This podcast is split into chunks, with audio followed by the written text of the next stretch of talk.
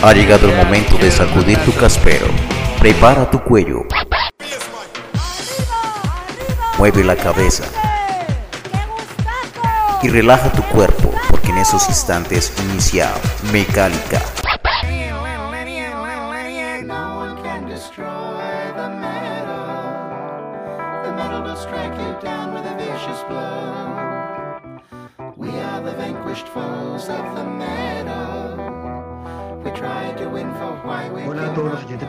Bienvenidos a este un nuevo episodio de este podcast donde eh, hablamos de metal nacional, de metal en general y también entrevistamos bandas y bueno, llevamos mucho tiempo, primero como emisora, como un programa en una emisora online y ahora ya estamos un tiempito, un año larguito como podcast.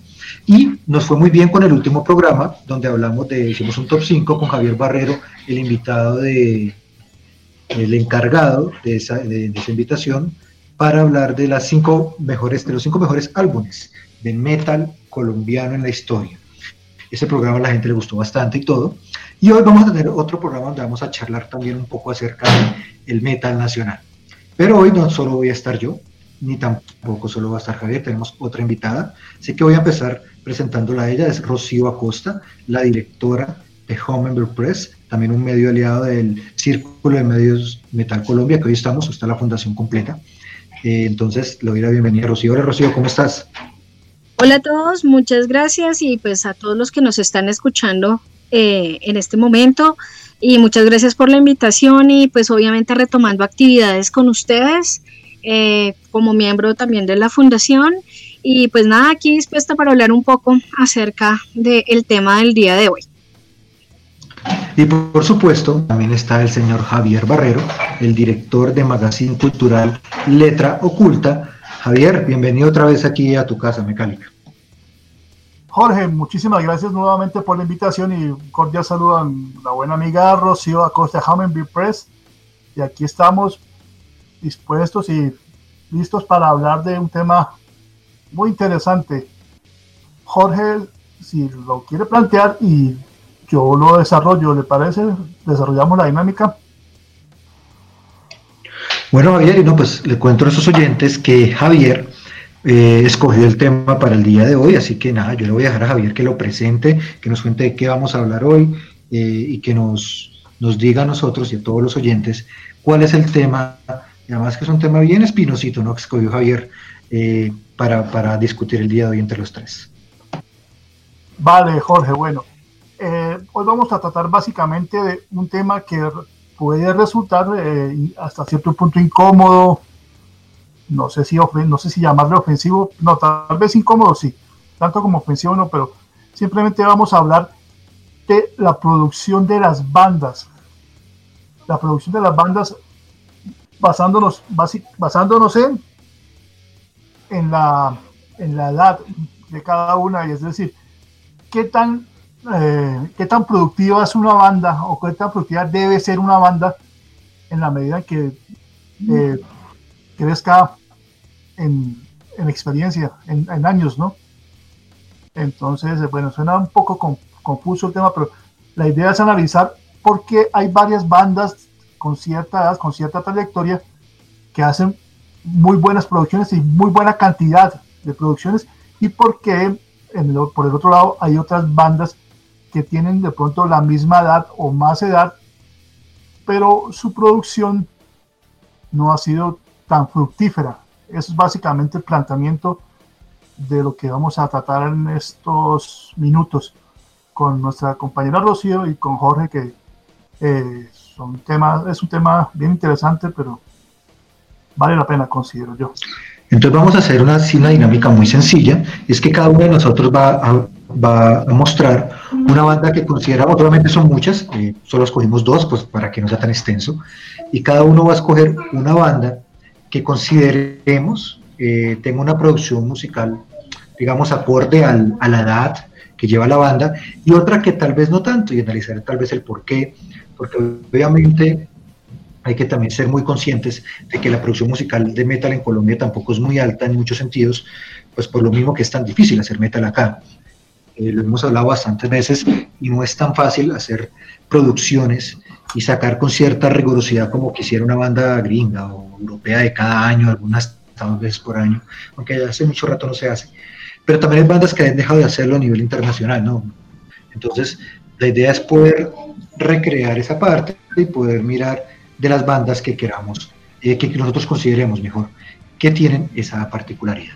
Pues bueno, vamos a empezar. Lo primero vamos a ir con la, con la ronda de las bandas que consideremos que tienen una producción musical acorde a su edad, que han sacado bastantes producciones. vamos a hablar principalmente de, de todo lo que son álbumes, álbumes largas duraciones, pues. Eh, y también pues, nombraremos eh, de su historia algunos demos, algunos EPs. Pero nos centraremos, obviamente, son en la cantidad de álbumes, eh, de discos que hayan sacado como tal. Pues vamos a empezar, vamos a darle el paso a empezar con las mujeres. Rocío, cuéntanos tú, ¿cuál es la banda que tú consideras que hasta, hasta el momento ha ido bien? Cuéntanos un poco de esa banda. Bueno, eh, yo creo, pues estuve como analizando, eh, es que es muy difícil porque obviamente, digamos que en el catálogo de bandas es extenso, pero digamos que para mí me parece interesante mucho Tenebrarum, pues que es una banda que pues es liderada, si lo recordamos, por David Riera y que fue, eh, digamos que presenta a, la comunidad rockera y metalera del país como una banda de metal gótica. Eh, ellos empezaron en el año 1990 y pues hasta el momento de lo que ha corrido allá desde la, de la fundación de la banda el lanzamiento de su primer demo en el 1992 hasta, hasta este momento, eh, ellos tienen grabados más o menos unos ocho álbumes, entonces, y eso sumado a, digamos, a sus shows en vivo, han girado en el exterior, eh, siempre están en activo. De hecho, el último álbum que ellos sacaron que se llama Las once formas del horror eh, salió hace dos años, ¿no? que ellos vinieron a lanzarlo aquí a la ciudad de Bogotá me parece que, es una banda que es, que es acorde, digamos que va muy parejo su producción discográfica, con muchos, eh, digamos, mucho esfuerzo lo que tú comentabas, Jorge, en lo que tiene que ver con las bandas eh, nacionales, eh, pues ellos tienen una trayectoria súper dilatada, muy larga, son una banda pues muy buena y pues digamos que con todos estos, estos álbumes eh, que tienen a cuestas, más eh, una compilación y un sencillo que lanzaron en el 2015, pienso que es una de las bandas más interesantes en ese sentido, Jorge. Claro, Tenebraron yo creo que es una de las bandas que, también tuve ahí en mente, eh, muy, muy, muy buena, además que, que han tenido una producción, estamos hablando ya de 30 años, ¿no? Digamos que ellos en 1989 comenzaron todo, en el 89 se formaron como Agonía, era que se llamaban, si no, no estoy mal, eh, y ya en el 90 como Tenebraron, y en el 92 como tú dices sacaron el Visiones del Horror, y de ahí para acá pues han sido como constantes, han sido juiciosos, David creo que, que, es una persona que le ha metido mucho la ficha a la banda, y lo tuvimos la oportunidad de verlos en el Rock al Parque el año pasado, ¿no? También, y, y ellos han girado, han salido del país, han hecho también su como su participación internacional dejando muy en alto el metal colombiano. Eh, él es una persona muy comprometida y siento que eh, es, es, una banda digna de mencionar. Eh, no sé si Javier quiere agregar algo más. Pues, pues no pues además de lo que ustedes han dicho solo solo elogios para la banda de David. Y digo la banda de David porque precisamente él es el el fundador y tal vez el único miembro constante, el único miembro que ha permanecido a través de estos casi 30 años. Y fíjense que el fenómeno de, de también es un fenómeno que se da a nivel mundial, o bueno, o de nivel mundial a nivel, general, a nivel nacional, porque fíjense que Tenebrano empezó siendo eh, muy de esa onda oscura, dark, black, cuando Mario, cuando Manito era vocalista, en esa época de ediciones del horror y eh, y bueno, no recordía toda esa época. Y David con el tiempo fue puliendo el sonido de la banda a, lo que es hoy en día, que es un, un rock gótico, ¿no? También recordemos que David eh, ha hecho parte del 70.000 toneladas. Y como dato, pues particular es que eh, siendo un muchacho, tendría que por ahí 17, 18 años, que no recuerdo, no, no pasa los 20 años, cuando grabó el violín para el 888 metal, el, disco de, de, Don Víctor Raúl, Reencarnación, el RN 888 metal. Entonces, eh, sí, la, eh, enhebraron sin duda algunas unas bandas fundamentales dentro del metal nacional y, bien vale la pena que haga parte de, de este programa, ¿no? Perfecto. Javier, es tu turno. Cuéntanos cuál es la banda que tú consideras que va bien, que ha hecho las cosas eh, bastante bien acorde a todos los años que, que ha estado trabajando. Eh, ¿Cuál ha sido ese aporte?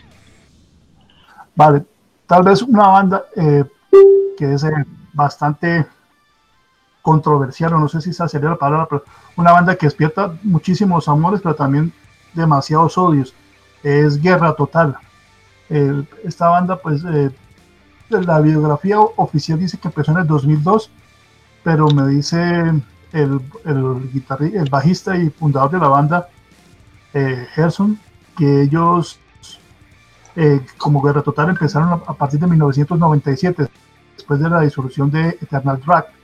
Entonces, eh, fíjense que el Guerra Total, en, digamos, pongámoslo como desde 2002, 18 años, llevan nueve producciones completas. Y aquí no estamos contando ni sencillos, ni demos, ni splits.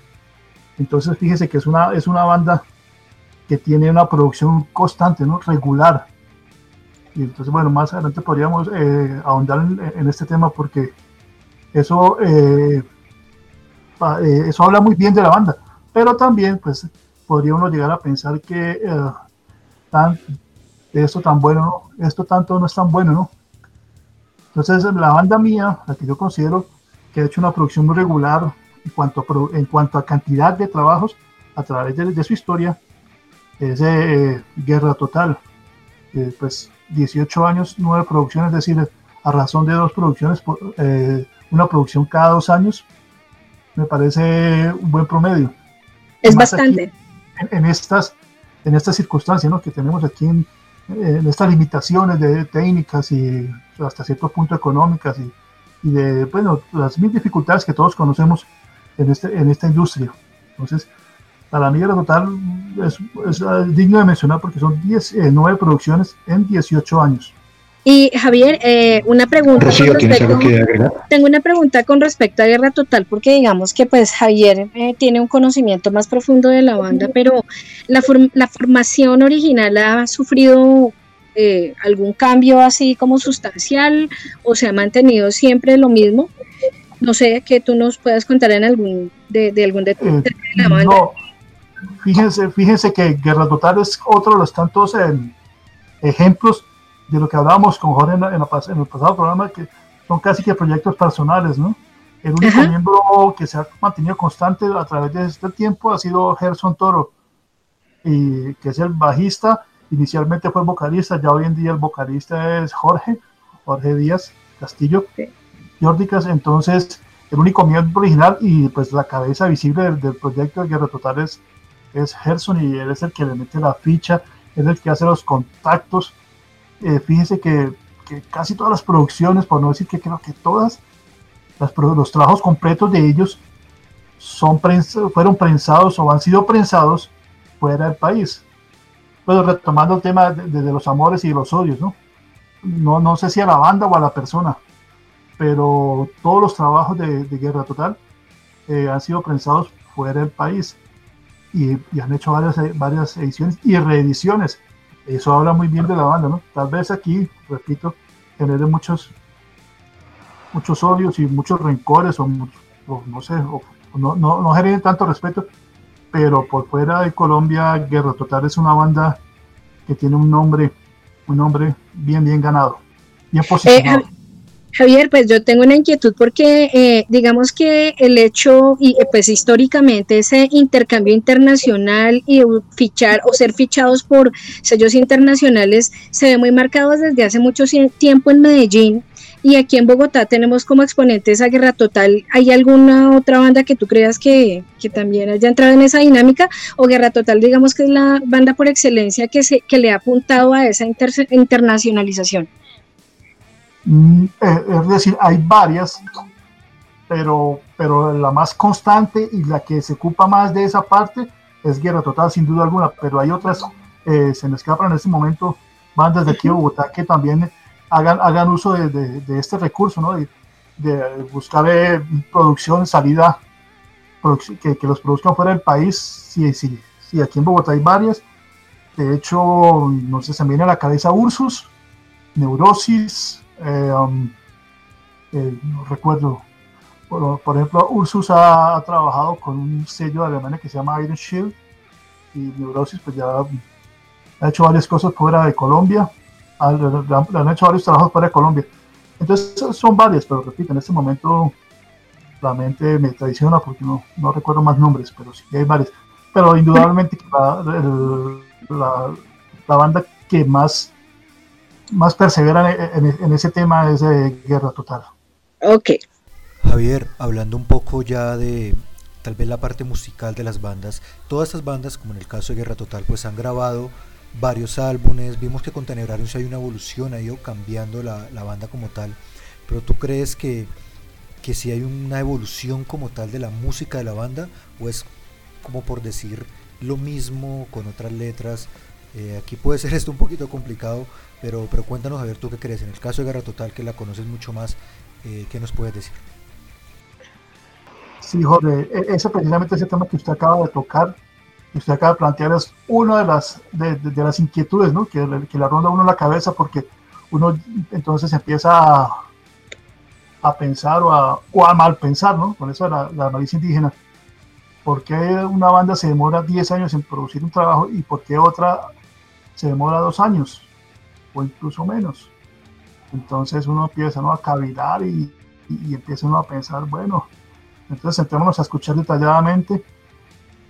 Y por momentos uno podría caer fácilmente en, la fácil, ¿no? Decir, no, pues es lo mismo, es la, la, misma, la misma melodía con diferentes letras, podríamos decir, ¿no? Eh, siendo atrevidos pero si uno escucha atentamente, sí se nota en ciertas partes la evolución. Y la evolución más visible es eh, hace un par de años en un trabajo, que no recuerdo cuál es, creo que es el del 2018, el del cosmicismo y el desamparo, que Guerra Total hizo en medio de una canción, ni siquiera como introducción, que es lo normal, ¿no? Las introducciones son, casi siempre son todas atmosféricas, todas densas, todas oscuras no, la banda en medio de la canción, digamos a los 3, 4 minutos de la canción, metió un teclado, un teclado bastante salsero, véamelo. Interesante. Bueno, el dato. Es bastante salsero la mitad de la canción, sí. Sí, ya, ya, ya, si el, lo buscamos, escuchamos para que se den cuenta. Y yo cuando tan pronto sacó el disco Tierra Total y yo lo escuché y dije, oye, ¿esto qué es? no, pues, la influencia. Mucho Richie Rey. Bueno, ¿no? Me parece. Bastante, Sí. sí hay que meterse todo. Sí, suena bastante particular eso, pero, es cierto. En la mitad de la canción el hombre le mete un teclado que, que si queda parte del resto de, de, la melodía, usted dice que es ese yo arroyo o, o eso puede ser incluso algo más tropical, tipo Pastor López. Entonces, retomando el tema de, de la, de la, de la el balance entre cantidad y calidad, pues el, otro punto que uno también podría incluir en este tema es que es el estilo, ¿no? Entonces, es muy difícil que una banda haga death metal y, bueno, se recuerda en ese momento es death metal y que en, otro disco, sabiendo uno que es, que es una banda abiertamente declarada de death metal, haga cosas diferentes, ¿no? Es decir, uno sabe que el death metal suena de, de determinada manera, ya cuando se sale de, ese concepto sonoro, ya quedaría muy difícil seguirla denominando como el metal. Entonces, esa, esa puede ser una excusa, ¿no? A favor de esas bandas que producen y producen y que uno diga, ay, estos manes son lo único que hacen es cambiar la realidad de las canciones. Pero, pero bueno, eh, ya el que... argumento de... obviamente lo, con, con el argumento pues, de esas bandas es ese, ¿no? Pues uno de los argumentos tiene cierta validez, tienes porque uno dice, bueno, pues ya metal, listo, eh, bueno, lo que dice Guerra Total, ellos hacen Black Death Trash. Entonces, frente a ese, ese, ese, ese, aspecto, eh, ese espectro, ¿no? Te cubren muchas cosas, Black, Black, death, Black Trash y Death, es decir, tres en uno. Sí. Y salsa. Entonces, eh, con ese tres en uno, pues, eh, se escudan, ¿no? Se escudan y, y, hacen, por ejemplo, lo que acabamos de hablar, el, el, el teclado medio de, de, de de su, de su ataque sónico al que nos tiene acostumbrados. Eh, Entonces, fíjense que eso tiene tanto el alto como el ancho.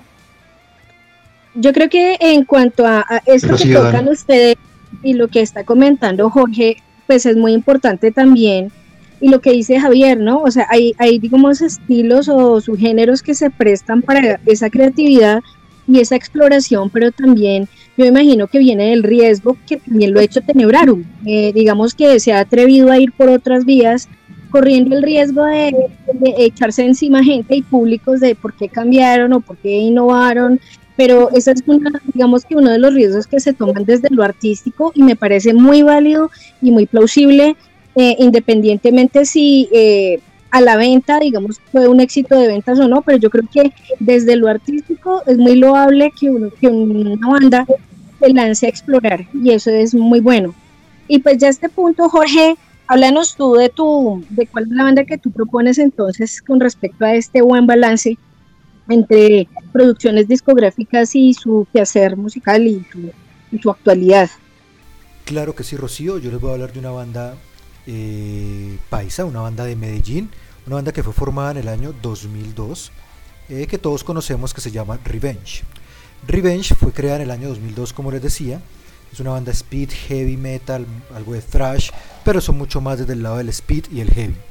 La banda pues les va a hacer como una recopilación de lo que han hecho hasta ahora. Han grabado varios demos, han grabado eh, bastantes cositas por ahí. Pero digamos que su primer álbum lanzaron en el 2005, que es el Metal Warriors. Luego en el 2007 lanzaron el Range and Revenge. Luego en el 2009 el Death Sentence. Luego el, el Metal, is, Metal is Addiction and Obsession del año 2011. El Vendetta en el 2012. Eh, lanzar un álbum en vivo, que me parece importante nombrarlo porque no es un álbum en estudio, pero producir álbumes en, en vivo también tiene su complejidad, hay que mandarlo a mezclar y muchas cosas, entonces también lo incluyo ahí está el álbum Harder Than Steel del año 2014 y el último, que es uno de mis recomendados, el Spitting Fire del 2017. Es último álbum también de una versión alemana que salió en el 2018 por Iron Shield. Entonces me parece que tener en estos 18 años 7 eh, álbumes en estudio y un álbum en vivo, o sea, 8 producciones, eh, más muchos EPs, más muchos compilatorios, han estado en, en el suelo en las 70 toneladas de, de metal, grabaron ahí un par de, discos compilatorios en 70k Tones of Vengeance, se llama, muy bueno también, han grabado con disqueras argentinas en muchos lados. Me parece que es una banda demasiado importante dentro de la escena del speed y del, heavy. Este último álbum sobre todo me parece que tiene, suena, le decía yo Javier, que suena mucho más heavy, mucho más speed, que más, no tan trashero, pero muestra una evolución muy importante de la banda.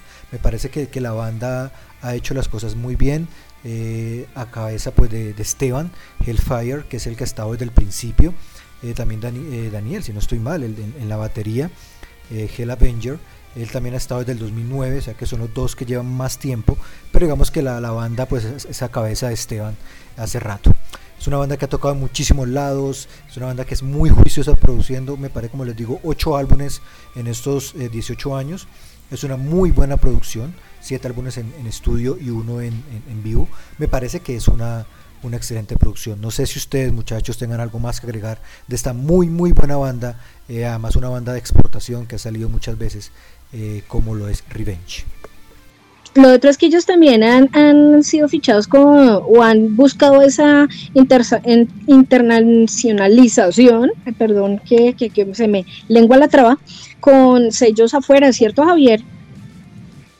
Así es, Esteban es una, el, caso de Esteban ha de Gerson aquí en Bogotá con Guerra Total. En Medellín, Esteban, tanto Esteban con, con Revenge como, como los hermanos, eh, Uribe, bueno, Uribe los buenos, el hermano, los hermanos Uribe, eh, pues con Wistrap han hecho ese, esfuerzo, ellos siempre tienden a mirar hacia afuera. Casi no, no me atrevería a decir, pero creo que la gran mayoría de los trabajos en su edición original de Revenge fueron prensados por fuera de, Colombia. Si no los originales, por lo menos unas reediciones, porque Esteban eh, se preocupa realmente mucho por fundir la pues también a través de, del sello eh, mueve a Revenge a través del mundo y a otras bandas. Entonces, esos son, los, eh, los esfuerzos que uno debe admirar porque no todo el mundo dedica tanto tiempo. Esteban eh, la tiene muy clara con eso las plataformas musicales, las regalías, todo eso, él lo tiene muy, muy claro. De hecho, ha venido aquí a Bogotá a hablar sobre el tema, ¿no? Hace un par de años vino en medio del mercado, lo invitamos y fue una charla bastante agradable porque, porque él habló, hablaba precisamente del, tema, que hay muchas bandas que desconocen eh, los alcances y las posibilidades, y hay que, hay que reconocer las posibilidades económicas, porque eso es un negocio, esto de la, escena es una industria, es un negocio, y él habló, él habla con mucha propiedad de ese tema, de, de los alcances y las posibilidades económicas que tiene la banda a través de, de los medios digitales. Aprovecho para enviar un saludo a Esteban, eh, allá en la ciudad de Medellín eh, de, o Envigado, no sé si se encuentra ahorita. Eh, un saludo muy especial para él y además... Eh, creo que él vive en Bello. Ah, está en Bello, ok.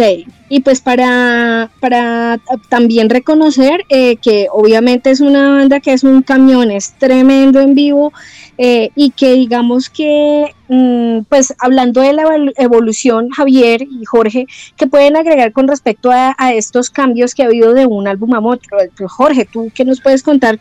¿Cómo percibes esa evolución? De, digamos, desde lo estético desde el arte de, de la música de Revenge. Claro que sí, Rocío. Pues te cuento que como los nombraba anteriormente, en este último álbum sobre todo, he visto una evolución del sonido.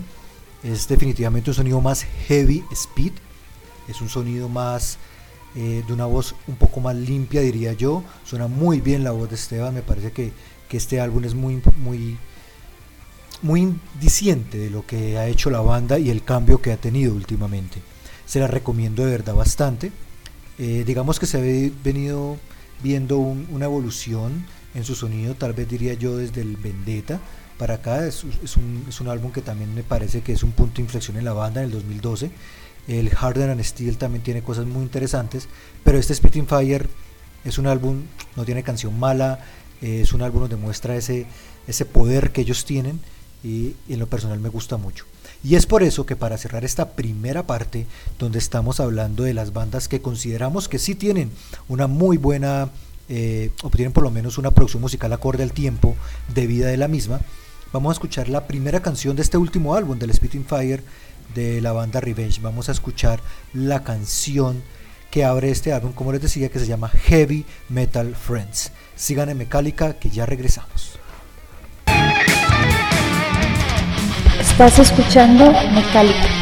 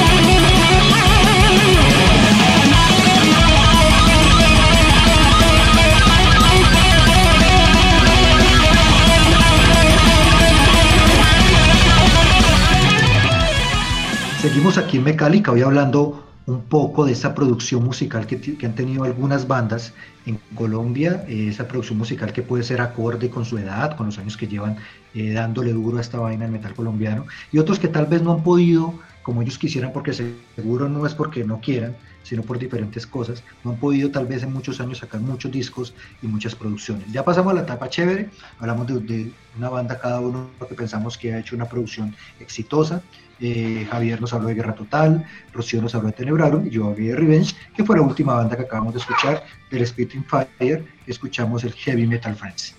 Esta vez, pues para cambiar, ya no vamos a empezar por Rocío, eh, Voy a empezar yo de una vez y después vamos pasando por Rocío, después por Javier, para hablar de las bandas en las que no, tal vez consideramos que no han podido producir lo suficiente como quisiéramos. Yo voy a hablar de una banda que también me gusta mucho, es una banda también país escogidos, bandas de Medellín. Eh, me parece que Medellín tenido una producción metalera muy buena. Y me voy para algo de metal gótico, ese death metal gótico y sinfónico.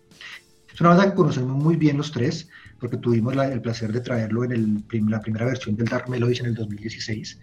Es, me imagino que lo recuerdan muy bien, muchachos.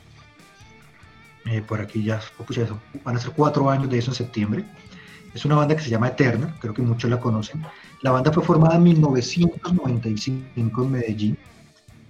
Mm, tiene, digamos, miembros que han estado desde el principio, casi todos, eh, y, han estado Em, digamos que algunos miembros han salido, tenemos los miembros originales, algunos hay, pero la banda pues lanzó su primer demo en el 97, pudo lanzar su primer álbum en el 2001 que es el Gothic Dreams, luego en el 2011 lanzan otro demo que es el Return, en el 2013 lanzan un muy buen álbum, es un álbum sumamente recomendado, que es el Nightfall, y ya, en el 2013 sacan otro sencillo, es una banda que tiene 15 años, o cumpliría, cumpliría perdón, pues que 15 años, tiene 25 años, cumpliría 25 años este año, y pues tiene dos, dos álbumes y tiene tres, tiene dos demos y un sencillo. ¿Quién sabe por qué habrá podido ser? Tal vez si lo comparamos con las otras bandas de, con las otras bandas de, de metal sinfónico como Tenebrarum, pues sí hay una gran diferencia. Eh, tal vez con otras bandas como Eternal Lamen o como Ethereal, esas bandas también han producido, no sé, poco. No sé si tenga que ver con el género también, que no es algo que pueda ayudar mucho a venderse o que sea tan fácil de, producir y grabar. No sé qué piensan ustedes, muchachos. Eh, Rocío, ¿qué piensa de Eternal? Pues bueno, eh, pues recordando ahorita, ¿verdad? La participación de Eternal en, en, nuestro evento Dark Melodies, que fue un éxito, que la gente hacía muchísimo tiempo eh, no los veía, y menos en Bogotá, pues genial.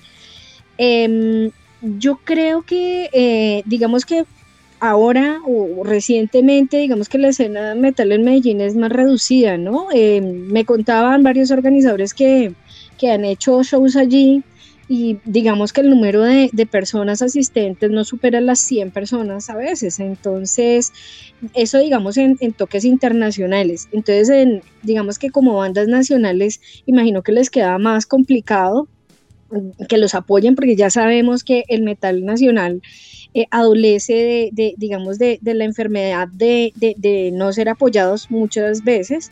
Y pues no, no, conocemos mucho más allá acerca de las historias internas, de pronto Javier nos pueda contar, pero eh, en realidad no, no se ve como un motivo para que su, su, digamos que se justifique el hecho de que no tengan tantas producciones en estudio como pues nos diría o nos indicaría su trayectoria y su antigüedad, ¿no? Sí, e, ese es un punto importante. Tal vez em, todo se debería, o en parte se debe a que, pues, infortunadamente, el, metal o el rock en general no es una manera de vivir de este rock o de, hacer rock o de hacer metal, no se puede vivir aquí en Colombia de hecho casi que ni en el mundo, muy pocas bandas pueden decir que viven de, de, su trabajo como bandas. Entonces, e, en ese orden de ideas, e, eso es lo que sucede aquí en, Colombia. Hay muchas bandas pues, que, que infortunadamente eh, no pueden vivir de, de, sus trabajos, de sus producciones musicales. Entonces, eso, eso desalienta bastante. Y prueba de ello es que eh, si uno revisa las alineaciones de, de, bandas que tienen 15, 20 años, uno se da cuenta que eh, solo uno o dos músicos de la formación original continúan. Entonces, esa tal vez puede ser una de las causas por las que, y eso pues, eso genera eh, que las producciones, eh, los trabajos prensados sean pocos y, y, no sean, no sean tan, tan seguidos, pues porque se desbarata la banda, eh, la consecución de músicos mientras que se acoplan, mientras que ensayan, mientras que se, se hacen la idea del sonido que busca la banda al determinado músico o a los músicos que ingresan. Entonces, eh, en, todo este proceso pues, eh, se va algo, algo, de tiempo y entonces ahí están básicamente, esas puede ser básicamente una de las, causas, ¿no? que se genera una brecha en tiempo bastante amplia y eso se nota pues en las, en las distancias temporales entre producción y producción, en el caso de ser varias, ¿no? Porque hay, bandas que tienen 10, 15 años y solo han hecho uno o dos trabajos. Entonces, pues, uno no es quien para atacarlas, pero tampoco para defenderlas. Simplemente uno debe, pues, considero yo que eh, mirar eh, objetivamente las circunstancias que rodearon que rodearon eh, esa producción, ¿no? Esa, digamos que esa escasa producción pero repito, no, aquí no, se trata de juzgar, sino simplemente tratar de, analizar por qué hay, hay bandas que producen tan poco material teniendo tanto tiempo de vida musical, ¿no? Pues ahí con respecto a lo que dices así bien breve, bien cortico, me pregunto lo mismo de Killcrops, pero bueno, ese es otro cuento.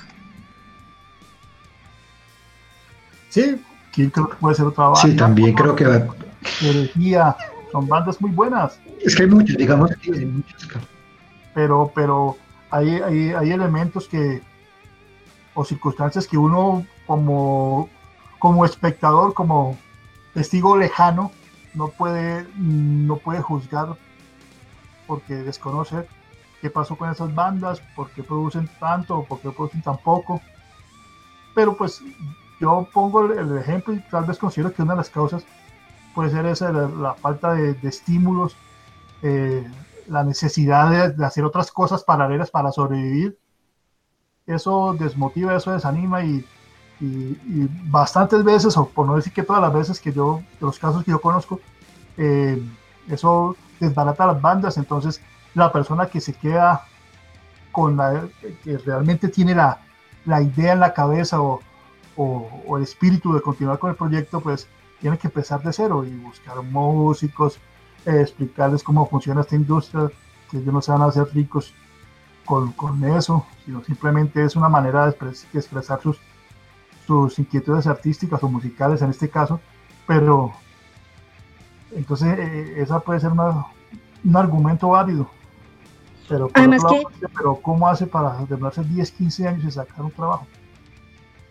Sí, esa es una incógnita que siempre nos queda y que eh, también uno espera que, pues, lo que tú dices, no es juzgar, porque pues no conocemos la labor desde dentro de los equipos de cada una de las bandas, pero es una incógnita que nosotros como medio nos queda, es decir, digamos una banda de 15, 20 o más años con una o dos producciones en estudio, pues uno queda con la incógnita de ¿y aquí qué pasó? ¿No?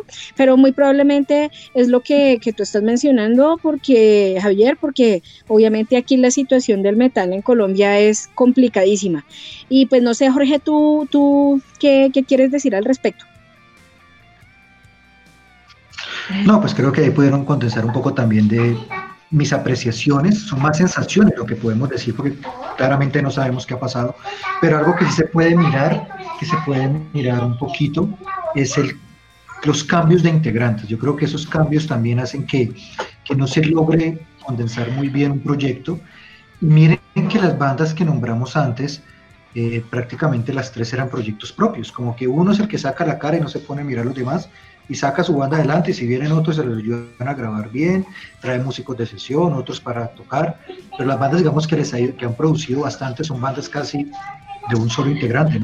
Eh, en cambio estas otras bandas que son un grupo más, digamos que tienen más integrantes y que comienzan a desbaratarse un poco, o algunas que sí, que el Contrato es una banda que ha mantenido, se ha mantenido también muy buen tiempo con la misma formación, salvo el baterista que sí ha cambiado bastante. Eh, uno ve como esos, que cosas que uno entendería, no debería un poco más de producción y esas cosas. Pero para eso tenemos que editar un solo programa. Bueno, ya no voy a hablar más yo, se le voy a dar el paso entonces a Rocío. Cuéntanos cuál es la banda que tú dices, ¿qué será? Porque no ha podido grabar más y tiene bastante tiempo. Bueno, digamos que la banda de la que yo voy a hablar, nos vamos a ubicar ahora en la ciudad de Cali. Es una banda que fue formada en 1992 y que digamos que yo creo que la justificación más, más triste es porque esta banda nos tocó en un momento eh, la muerte, eh, la fatalidad y la tragedia, ¿no? Estamos hablando de Nameless, que es una de las más grandes bandas que hemos tenido acá en el país, eh, pero que si nosotros nos fijamos, digamos, en su producción discográfica, que pues voy a como a mencionar muy rápidamente, ellos comenzaron con, con varios demos y para la época em, los demos eran en cassette, ¿no? Entonces hablamos en el 94 del eh, demo Dome of Doom. Em, aunque ah, mencionaban en alguna parte, yo leí eh, que había un trabajo anterior a este demo, pero digamos que los oficiales eh, arrancaríamos en el 94 con este demo. Eh, luego en el 96 continuarían con un EP que sería Across the Threshold. Y em, luego en el 98 llegarían con un split en cassette. Pues digamos que en el común uno pensaría que el split, o hoy en día, el split es un, es un CD o el referente que teníamos hace muchos años de un vinilo de 45 revoluciones por lado y lado con uno o dos tracks, pero en este caso es un cassette compartido y en ese año, en esa época del 98, el split lo compartió con la banda Stigma. Luego para el 2001, pues tenemos el famoso Dirch, de, que es el, primer álbum completo de ellos, eh, muy reconocido, eh, supremamente aceptado en, el país. La crítica, eh, digamos que el impacto que tuvo la banda fue muy bueno. Luego hablamos de, una, de un promo del 2006 Em, y eh, luego una compilación que se llamó The Threshold of Doom para el 2013. Ya para hace un par de años que reaparecieron en la escena, que digamos que fue una agradable sorpresa para el 2018, nos, nos encontramos con eh, Eternal Grief, ¿no? Entonces, para eh, eh, que también tuvo una muy buena puntuación en reseñas, no solo acá, sino afuera, también fueron reseñados. Eh, digamos que este retorno fue muy, muy bueno. Pero entonces, como yo les comentaba, yo creo que aquí más que el factor monetario o algo así, era como el estado de ánimo de, la banda, que en algún momento fue golpeado por, por, por la muerte de su vocalista, ¿cierto? Eh, entonces, pues de su vocalista original, ¿no? De Bethesor. Y digamos que eso pues también bajonea las bandas. Lo que tú decías, Jorge, con que pues había también uno de los factores que afecta, digamos, la producción puede ser el cambio de integrantes, es que después de un tiempo, no sé si es desde el 2001 o desde el 2005, empezó a haber un cambio de integrantes y hasta que hubo como un cese total de actividades de la banda y es una lástima, porque entonces si hacemos cuenta, en realidad es una banda grande que solo cuenta con dos álbumes completos en estudio, de 2001 y de 2018. Pero los postulo pues porque se lo merecen y es una gran banda. Pues lo que me resta por agregar es que pues, quien se quedó acá al frente del proyecto fue Robinson, Robin, el baterista, porque tuve la oportunidad de hablar hace, un, hace el año pasado, y nada, es una banda de, casi que de culto porque los sonidos que ellos producían a, mediados de, los 90 y a principios del, de la década de, esta, de este siglo, pues un sonido doom, death metal muy, muy particular. No muchas bandas aquí en Colombia lo, lo hacían o lo hacen. Entonces e, eso le agrega valor. Para mí Nameless sin duda alguna es una banda que hace muy muy buena música y música particular no a nivel mundial, porque como Nameless hay varias, pero aquí en Colombia no conozco muchas bandas que, que, que, tengan un sonido tan, tan, tan particular como Nameless. Eso es lo único que considero que ya lo que comentó Rocío, lo que comentó usted, con eso es suficiente, creería yo. Yo tengo unos datos adicionales que les voy a compartir. Les voy a compartir. Les voy, les voy a compartir tres datos. Mm, uno que encontré y es que ellos tuvieron un demo del 93 que se me había olvidado el nombre, que se llama The Open Gore, que eso fue por allá una sesión de, de un ensayo y en el ensayo grabaron este demo que contenía tres canciones en el año 93, imagínense. Eso por un lado. Por otro, que eh, en su época y en el furor de, de, digamos, del comienzo de la banda, eh, tuvieron la oportunidad de compartir tarima con grandes bandas internacionales como Master, como Destruction, Carpathian Forest y Napalm Death para esa época. Entonces es una, una banda grandísima. Y ahí ahorita les, les, dejo así como la pregunta abierta si para abrir un acto internacional en esa época se manejaba como ahora. No sé si, si, si les tocaba pagar o cómo era la cosa, pero pues ahí dejo la pregunta abierta para ustedes. Y otro dato curioso es que en el 2005, cuando hubo todo este cambio de, de, de, miembros, de integrantes de la banda, en algún momento el bajo eh, lo asumió una chica que se llamaba Pamela en el 2005. Yo no sé si ustedes conocían de pronto ese dato, pero pues ahí, para los que de pronto no lo recordaban o no lo sabían, les dejo ese, ese dato. Finalmente, un dato más que casi se me pasa, es que ellos fueron parte o participaron en el tributo a Masacre, ¿no? Que estuvo bajo el sello Hate Works, ¿no? Entonces, recordar eso. Y pues para escuchar de la banda, ¿qué les recomiendo? Del último álbum, Eternal Grief, de hace dos años, del 2018, mmm, pues yo quisiera de pronto recomendar la canción Pain Beyond the Grave, para que la escuchemos. Así es, Rocío. Eh, vamos entonces a escuchar la canción Pain Beyond the Grave de la banda caleña Nameless. Sigan conectados en Mecálica, que todavía nos falta conocer la banda de la que nos va a hablar Javier para cerrar el programa. Estás escuchando Mecálica.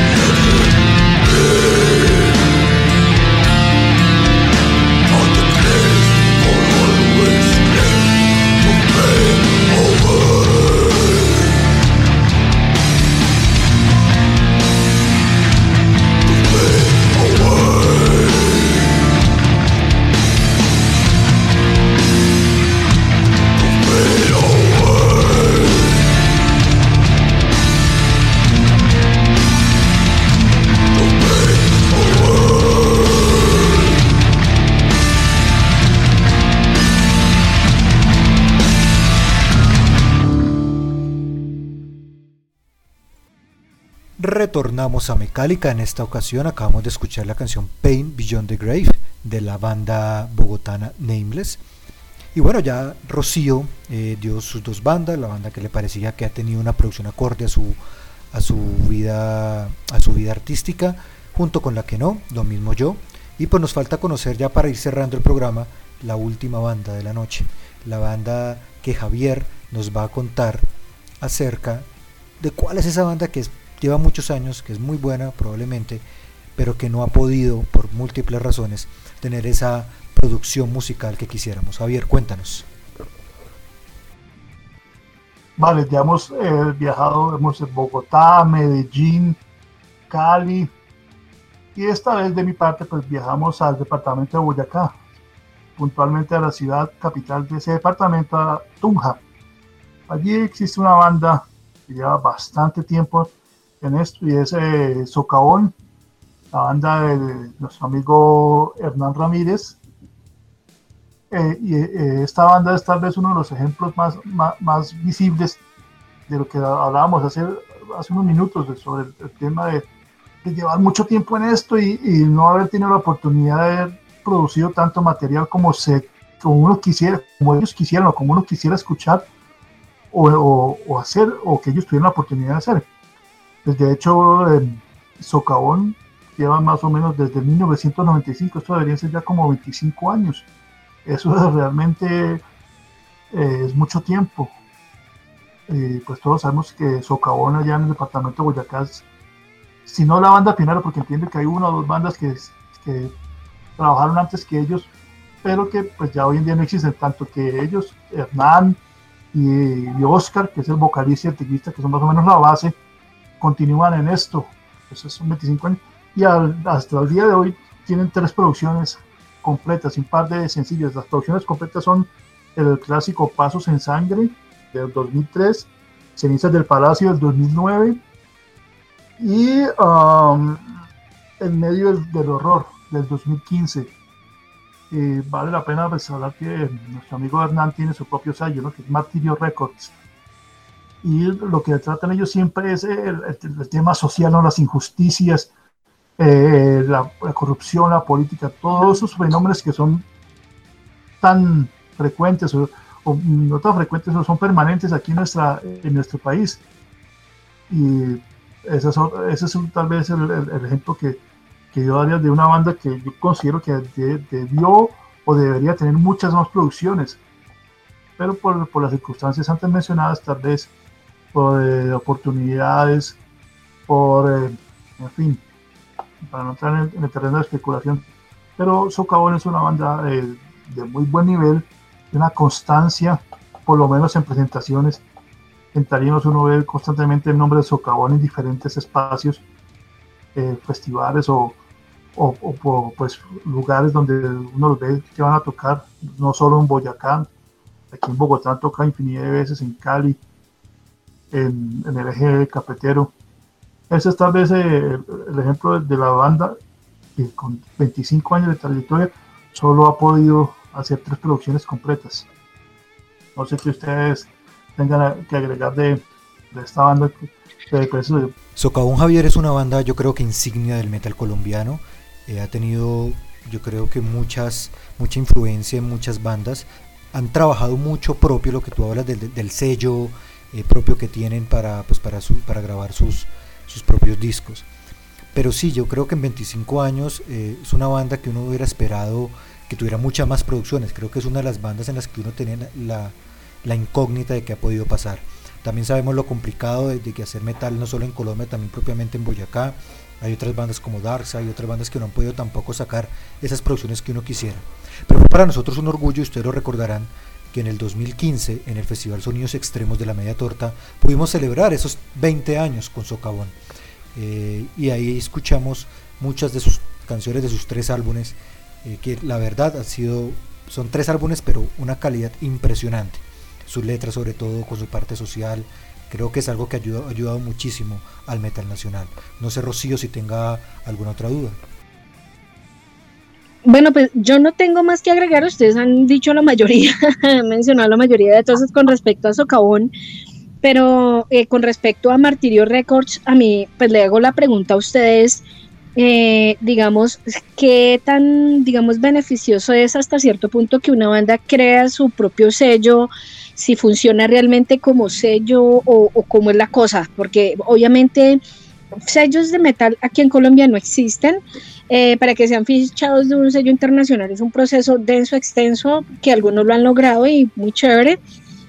Pero cuando una banda llega al punto de decir, ok, voy a fundar mi sello, voy a crearlo y mi música sobre él, em, ¿los beneficios son reales o cómo funcionarían en este caso? No sé, ahí les dejo la pregunta a ambos. Eh, bueno, el tema del sello de Hernán, pues en particular, eh, yo entiendo por lo que las veces que voy a hablar con él es que Martirio Records es, es una apuesta personal y que está enfocada básicamente a la banda, a Socavón. Hasta donde yo sé, no, no, no, ha podido producir otras bandas y si realmente le, eso le ha, reportado beneficios económicos o no, pues solo él lo puede decir y entiendo que lo que hace él a través de Martirio Records es mover la banda a nivel internacional pero, pero como tal, que sea, un sello que se dedique a producir y a, y a distribuir bandas, otras bandas, hasta donde yo sé, no, eso no ocurre. No sé si Jorge tenga algún, algo, sepa algo más de Martirio Records. No, Javier, tengo la misma información. Eh, lo que tengo entendido es que Martirio Records ha producido los tres álbumes de Socavón. Eh, digamos que también muestra que si no logramos por algún motivo, por, con sellos internacionales o, sacarlo de manera independiente, pues también podemos autogestionarlo y creo que la mayoría son autogestionados, todos esos álbumes de las bandas nacionales. Para de pronto ir terminando, ¿qué, qué número creen ustedes que sería como el óptimo tal vez? Eh, cada cuánto debería una banda, debería no, sería lo chévere, lo ideal, lo bacano, para que uno vea que, que se está moviendo harto, cada cuánto deberían sacar más, o menos un álbum cada dos años, cada tres años. Recordemos que en el momento la producción de discos se ve muy limitada, digamos, en físico, porque ya con las plataformas de streaming, pues es lanzarla por Spotify, por Deezer, eh, la gente los escucha por ahí, ya después para los que nos gusta coleccionar, los románticos que quedamos todavía que coleccionamos vinilos, CDs, casi lo que sea, pues nos gusta tenerlo en físico. Pero ya mucha gente pues opta por pagar su mensualidad, tiene todos los álbumes del mundo en, en, su, en, su, en su celular, en su computador, donde sea. Eh, bueno, yo creo que lo que pasa es que depende de las dinámicas. Uno, digamos, sí, tenemos como referente las bandas internacionales que sacan álbumes por ahí cada tres años, dos o tres años, pero obviamente pues viene el pulso económico, el colchón económico que, que, le, que les provee un sello y pues porque digamos ellos están girando internacionalmente. Eh, a nivel nacional, donde digamos el 80% de las bandas, si no es que más, no salen del país, sino que están en el circuito local y nacional, em, yo creería que sacar una producción implicaría de pronto un, esfuerzo de si se puede sacar en plataformas como más continuo, como que lo estuvieran sacando por ahí cada dos años, pienso yo, eh, porque digamos, eh, debe haber ese balance del que hablamos, de, mm, tener el tiempo de sentarse, crear, componer, de no repetirse, de jugarse fórmulas, pues mm, no ser totalmente innovador, pero sí como que se sienta esa evolución de la banda. Y pues digamos que si una banda no está girando fuera o no está tocando muy seguido, entonces piensa uno, ok, pues si no está tocando, está grabando y si no está grabando, está tocando o algo así como para uno pensar que la banda realmente se está tomando la tarea en serio, ¿no? Entonces yo pienso que dos años para bandas nacionales, de dos a tres, bien. Sin embargo, lo que ustedes ya habían comentado, el factor económico incide, eh, el tema del cambio, los cambios de integrantes, que a veces eso influye bastante, eh, cada cambio de alineación. Eh, también si realmente las bandas son bandas, o es un cerebro con músico, con músicos al lado, que, es, que, digamos que se presentan como banda, pero es una, digamos, una figura o un, cerebro tras del nombre de una banda, cambiando de músicos, no sé eh, hasta ese punto y el tema de creatividad y de composición hasta dónde toque, pero pues esa es mi apreciación. Yo pienso que unos dos años o tres años eh, estaría bien. Pues ese es un tema bastante complejo porque a la, paralelo a, eso tendríamos también que, cuestionarse eh, si, si, la producción, si la, la, periodicidad de las producciones debe ser también acorde a la periodicidad de las presentaciones en vivo de la banda. Me explico. No vamos a hablar aquí en nombres propios para evitar eh, herir susceptibilidades, pero todos aquí somos conscientes y sabemos que hay bandas aquí en, nuestra escena que tocan en todos lados, cada fin de semana, cada 15 días, en cuanto a piñata, en cuanto a bautizo, en cuanto a bazar, en cuanto a festival haya. Entonces, es, e, eso también va, ellos consideran que eso es bueno, que eso, exponerse frecuentemente a su público, también lo ven como, como algo positivo, pero también puede considerarse como algo eh, negativo porque llega un momento en que se desgasta su público, el mismo público, por muy fiel que sea, tiende a desgastarse. Entonces, eh, eso también debería, eso va también ligado al tema de, de la periodicidad de las producciones.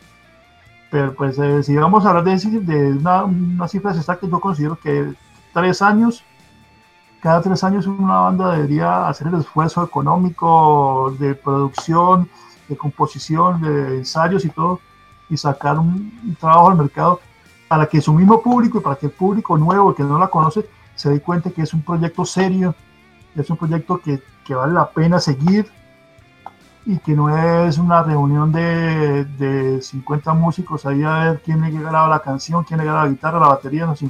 Es un proyecto medianamente serio. Pues partiendo de la base de lo que hablamos hace rato, que, que casi todas estas bandas veteranas son proyectos individuales, ¿no? Pero en esa medida también deben ser, eh, de, estas bandas deben ser conscientes que, que hay que producir y que, que querramos, querramos cada dos, tres años, eh, el público debe conocer material nuevo.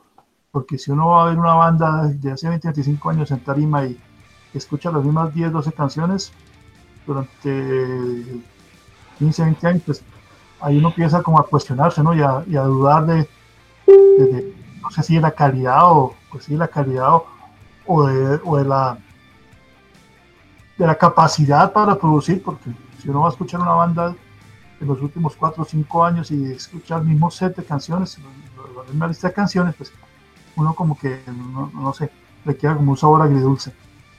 Eso es lo que me gustaría decir.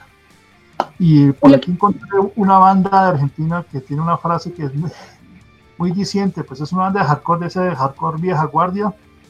La banda se llama Otra Salida y la frase es, solo continuar es vencer. Excelente. Rocío, ¿qué nos ibas a decir? Eh, bueno, yo quería agregar que, lo que los puntos que toma, que está retomando Javier son muy interesantes y también habría que ver que ojalá no salga un álbum para presentarse a un festival, ¿sí? O sea, que no, eh, el objetivo no sea ese, simplemente es porque hace parte de su tarea y de su compromiso como banda, pero que no simplemente improvisen un álbum solo para poder cumplir con los requisitos de participar en un festival, eso sería chévere, eso sería muy bueno, porque pues cuando entran en estas dinámicas, pues todos nos damos cuenta y pues no, no, es, tan, no es tan bonito el detalle, ¿no? Y lo otro que decía Javier también con el tema de la exposición de las bandas que se sobreexponen, se sobreexponen y, y digamos que se queman, se van quemando. Y como la idea no es mencionar a nadie, pero sí lo que está sucediendo es que llega un punto donde los comentarios entre el público es, ay, otra vez me los tengo que aguantar y en otro evento otra vez estos, otra vez estos, entonces hay un cansancio. Y lo que dice también Javier, o sea, una banda que pues uno vio y pues el mismo repertorio de hace 20 años y las mismas canciones, aunque hay un público que digamos que le encanta mucho eh, como apegarse al, a, la, a, la, melancolía y a los sonidos antiguos y se quedan con los clásicos y perfectamente pueden escuchar año tras año el mismo álbum en vivo todas las veces, pero digamos que a veces no aguanta, como se dice, y, y sí sería bueno que exista esa variedad y ese cambio.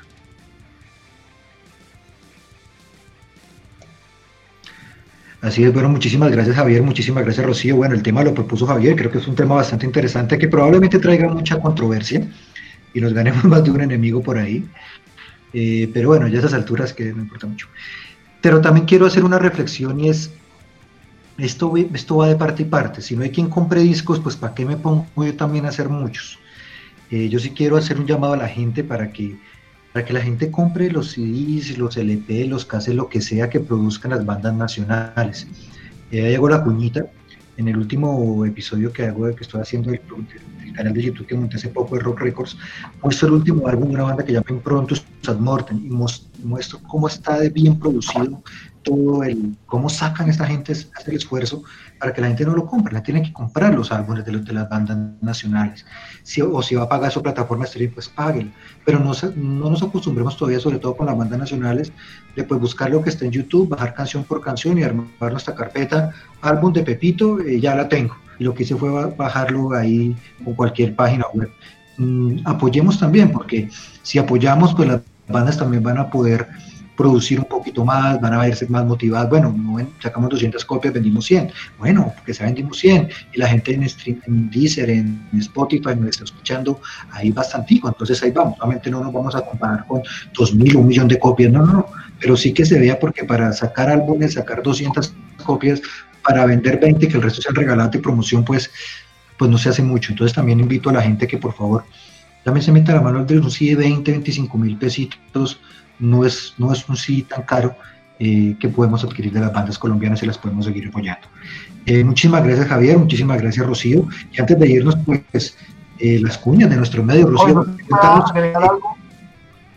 Claro, Javier, claro, Javier.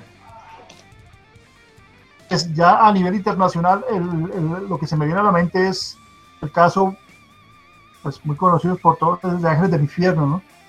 Ángeles del Infierno es una banda tocando en los 80 por allá en San Sebastián, de donde son ellos, y ya hoy en día casi que están radicados en México, ya Juan Gallardi y Robert como que viven ya más en México que en España, y ellos lo último que grabaron fue Todos Somos Ángeles, en el 2003, imagínense, una banda del nivel de Ángeles del Infierno, produjo su, su, más reciente trabajo en el 2003, hace 17 años, se llama Todos Somos Ángeles, y curiosamente hay una, una versión del Rey, ¿no? de la canción Mariachi, que se llama el rey.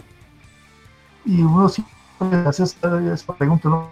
La comanda del infierno, eh, que se supone que Robert Álvarez y Juan Gallardo son dos compositores de, y que está ahora guitarrista que les oyó a Pauli, ellos músicos muy capaces, y, pero uno habla con ellos y digo, pues cuando ellos han, venido, ellos como que va en ese tema, dicen que no, que ellos como que viven tranquilos, no se matan la cabeza. Uno cuando va a un concierto de Ángeles del Infierno va a escuchar los mismos temas, uno ya sabe, maldito sea tu nombre, rocker, prisionero, al otro lado del silencio, si tú no estás aquí, acá la cruz.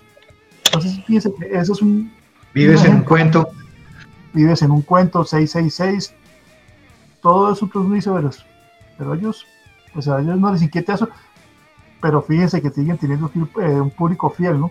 Pues cada vez que viene Ángel del Infierno, no es el concierto masivo, pero tampoco es un concierto de bar.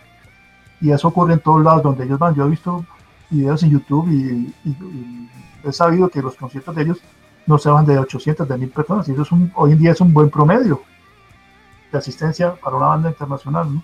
Eh, no, que retomando tu invitación, eh, es genial ver que eh, la gente adquiere el material de las bandas porque digamos que, pues claro, ahorita yo pienso que más que el factor económico era la, no sé, nosotros, nosotros mismos en nuestra generación hacíamos el esfuerzo, o algunos en el colegio, otros en la universidad, se, guardaban lo de las once o lo de la mesada de la universidad, hacíamos el esfuerzo, conseguíamos el CD, conseguíamos el acetato, conseguíamos la revista que incluso era más difícil porque tocaba mandar importar y eran costos mucho más altos y pues ahora después del internet y de las descargas y todo esto, eh, pues la cuestión es que como que hay una, una pereza en el consumo de, material físico. Obviamente es más práctico escuchar en Spotify, Deezer y todas estas eh, plataformas de streaming, Em, pero no hay nada mejor que tener, así como un libro, no hay nada mejor que tener un libro en las manos que ver un libro electrónico. Y pues obviamente es una cuestión de gustos, pero también es pensar en cómo la dinámica del, del mercado del metal nacional necesita ayuda y está pidiendo ayuda urgentemente y es comprar el álbum. De pronto de, de, de, de hacer unos, unas buenas alianzas y que se pueda eh, rotar esta música para que llegue allí donde no ha llegado antes y pues dejemos que haya, no sé, pienso yo, menos metaleros de YouTube y más metaleros que compren realmente el material. Y bueno, Rocío, ya que estás ahí, acabaste de, hacer tu intervención, pues aprovechemos para que hables de Homenberg y nos cuentes cómo está Homenberg, que ha producido últimamente, cómo va toda la, la producción de la revista, página y demás. Y pues ya que el primer tema lo propuse yo, el segundo lo propuso Javier, pues me gustaría mucho que el siguiente tema eh, lo propusieras tú, así que de una vez adquiere ahí el compromiso con nuestros oyentes.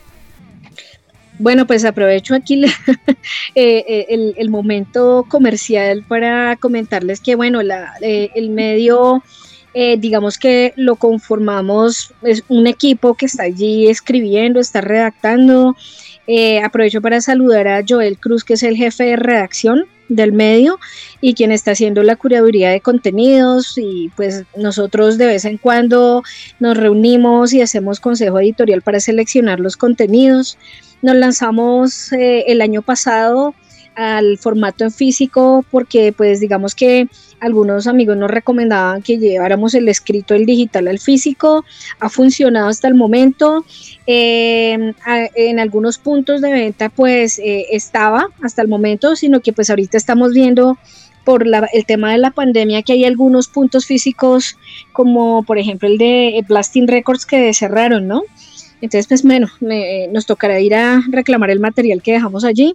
Sin embargo, en Rolling Disc y en Arcanum hay material, están las revistas para que ustedes las adquieran. Y estas revistas son en gran formato.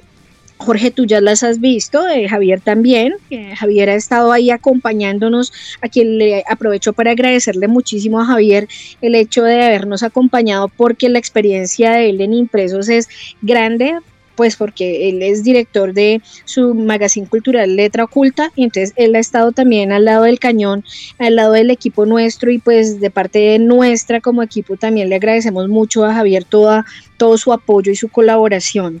Em, nuestra página de internet o nuestro website es www.agenciahummingbird.press.com.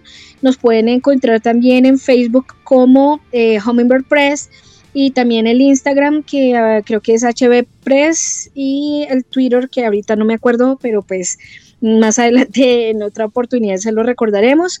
Em, eh, nos pueden encontrar allí, solicitar la revista como quieran y eh, pues estamos eh, pensando en sacar un nuevo número de pronto a finales del mes de julio o agosto, dependiendo porque digamos que la cadena de distribución y de producción hay algunos sectores que todavía no están reactivados y pues tenemos que esperar, ¿no?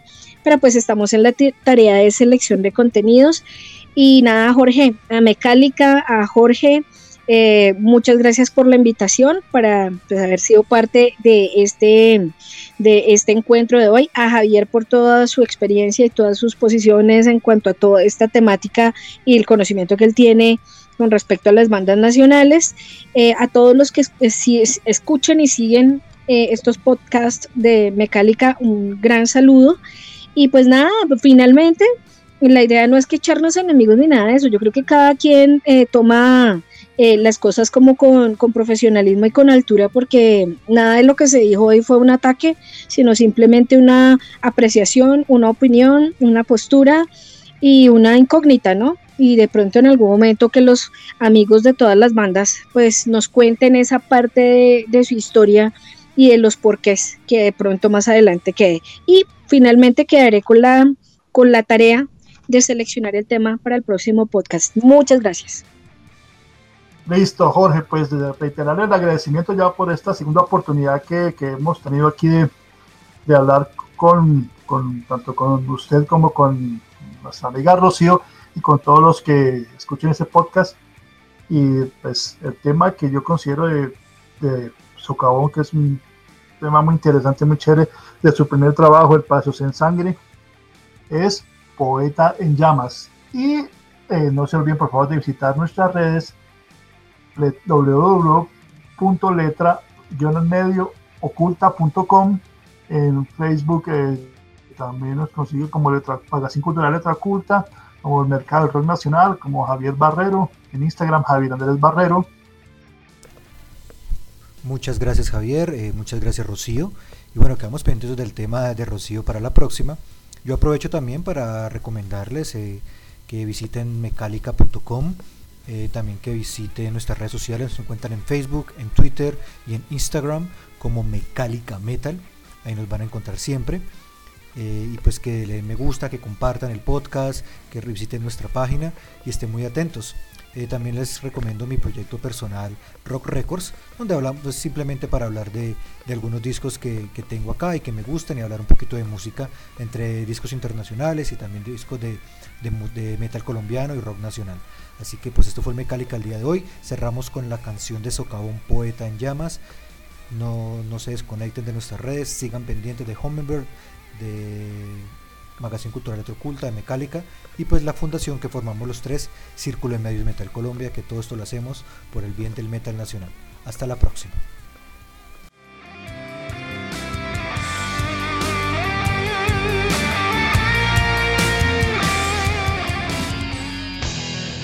Estás escuchando, estás Mecálica,